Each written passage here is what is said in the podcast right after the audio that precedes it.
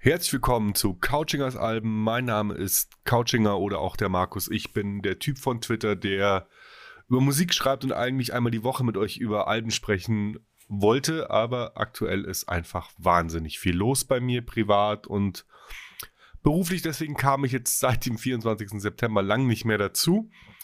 Aber es wird Zeit, wieder über Musik zu sprechen. Und zwar reden wir heute über ein Album von meiner Lieblingsband und zwar von Ketka.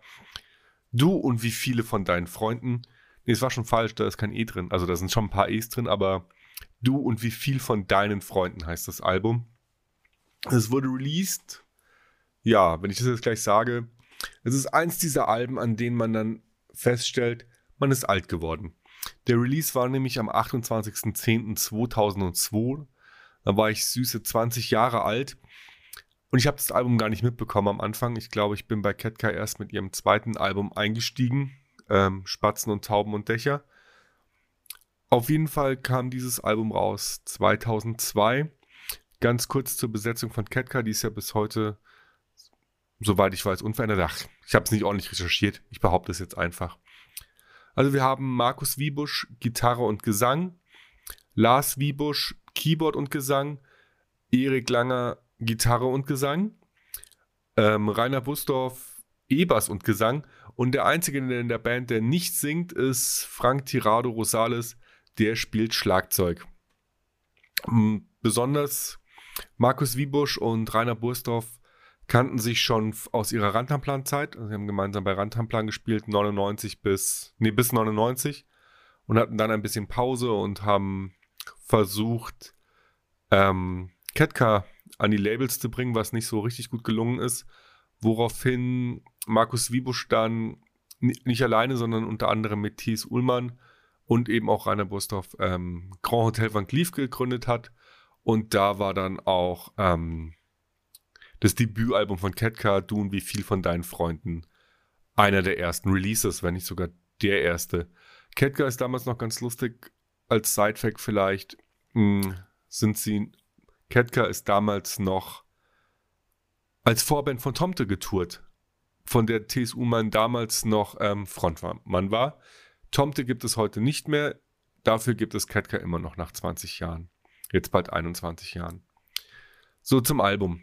Auf dem Album sind in der Urversion elf Songs drauf. Ich rede auch heute nur über die Urversion und nicht über die zahlreichen Re-Releases mit mehr Songs. Also wir haben elf Songs, die zum Teil sehr melancholisch sind, tiefgründig, manchmal auch wirklich kryptische Texte haben. Also ich habe höre das Album jetzt seit bestimmt 15 Jahren und die Texte können immer noch unterschiedliche Bedeutungen für mich haben. Also es ist immer noch nicht so ganz klar, was Markus Wiebusch jetzt mit jeder einzelnen Songzeile für sich gemeint hat. Ist vielleicht auch gar nicht wichtig. Vielleicht geht es auch einfach um die Bedeutung für die HörerInnen. Ja, ich habe es ja gerade schon gesagt, also ich bin jetzt 40, ich habe das Album in meinen 20ern kennengelernt und es ist für mich heute noch genauso gut und wichtig wie damals. Hm. Der Sound von Ketka hat sich minimal weiterentwickelt oder vielleicht auch hat er sich auch krass weiterentwickelt. Ich weiß es nicht. Auf jeden Fall hört sich Ketka auf dem ersten Album immer noch schon so an, wie sie sich heute anhören hm. und heute halt mit einigen Weiterentwicklungen. Es ist ein Album, das mich auf jeden Fall geprägt hat mit einigen Songsachen, mit einigen Textzeilen und ich kann es bis heute fast jeden Song komplett mitsingen. Also es ist schon ein Album, das ich sehr mag. Also gerade, also ich habe zwei Songs auf dem Album und damit bin ich nicht alleine. Ich glaube, es gibt zwei große Songs oder drei große Songs auf dem Album. Landungsbrücken, im Taxi weinen und Balkon gegenüber. Und das, also mit jedem, mit dem ich über Ketka rede, da variiert es dann so ein bisschen, was wessen Lieblingssong ist. Auf jeden Fall hat es eine Textzeile aus Im Taxi weinen zu einem stehenden Zitat in meinem alltäglichen Leben gebracht und zwar das Gegenteil von gut ist gut gemeint. Was ich auch erst sehr viel später erfahren habe, das ist ähm, eigentlich zitiert Ketka hier ähm, Kurt Tucholsky, was ich wiederum sehr cool finde und selbst der Titel ist ein Zitat, also die Textzeile ist ja eigentlich im Taxi weinen ist immer noch besser als im HVV-Bus. Und das ist ein Zitat von Marcel Reich-Ranitzky. Also schon relativ ähm, cool, finde ich persönlich jetzt, was sie da so verarbeitet haben.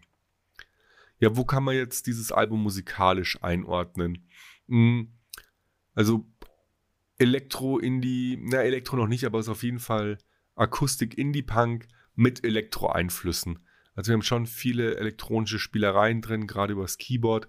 Was ganz spannend ist beim, beim Hören, gerade mit Kopfhörern, ähm, sie haben die Spuren sehr stark aufgeteilt. Also bei, Gott, bei welchem Song war es jetzt? Ah, ich weiß nicht mehr. Also auf jeden Fall hat man zwischendrin nur auf der rechten Seite zum Beispiel das Keyboard und die Elektrosachen, ähm, die Melodie liegen, was ähm, teilweise irritierend ist, aber irgendwie auch total cool ist und sehr viel Spaß macht.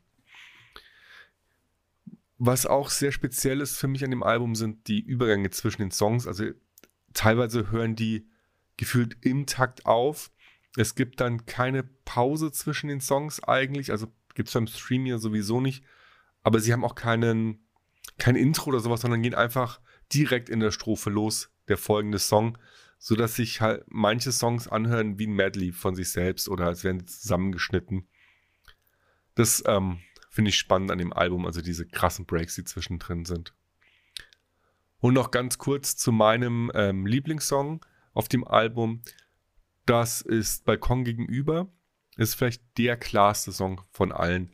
Also er zeichnet eine ganz klare Geschichte, ein ganz klares Bild auf, wenn jemand morgens aufsteht, auf den Balkon geht und den anderen Typ ähm, gegenüber sieht und sich dazu seine Gedanken macht, was denn da los sein könnte.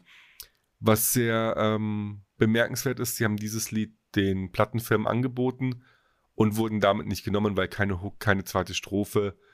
Und sie haben gesagt, der Song ist fertig. Und dann war auf der 2019er ähm, Live-Album und das geht so, war eine zweite Strophe drauf. Und da erzählen sie auch die Geschichte von dem Song und wie sie ähm, zu den Plattenfirmen getängelt sind. Also es ist insgesamt ein sehr, sehr gutes Album. Es ist auch auf ganz vielen deutschsprachigen Toplisten drauf, bei wichtigsten Alben. Also gerade in den frühen 2000ern waren die auf sehr vielen Listen vertreten, waren ähm, beim deutschsprachigen Publikum ähm, Lieblingssongs, Kritikerpreise gewonnen. Also war auf jeden Fall eins der Speer Speerspitzenalben der neuen, neuen deutschen Welle, der Hamburger Schule, wie auch immer man das jetzt bezeichnen möchte. Ich glaube, die Playlisten heißen oft die neue deutsche Pop oder sowas. Ja. Also es ist ein großartiges Album, was bis heute nichts an seiner Wirkung verloren hat für mich. Und vielleicht als letzten ähm, netten Fakt, Sie waren nicht nur Vorband von ähm, Tomte, nein, sie waren 2005 mit ihrem zweiten Album waren sie auch Vorband von Wir sind Helden. Und damit ist die Folge von Couchingers Alben auch schon vorbei. Ich habe ja gesagt, es wird nicht so lang. Wir hören uns hoffentlich bald wieder. Es liegt nicht an euch, es liegt an mir. Bis dahin und immer dann denken, das Gegenteil von gut ist gut gemeint. Ciao, bis bald.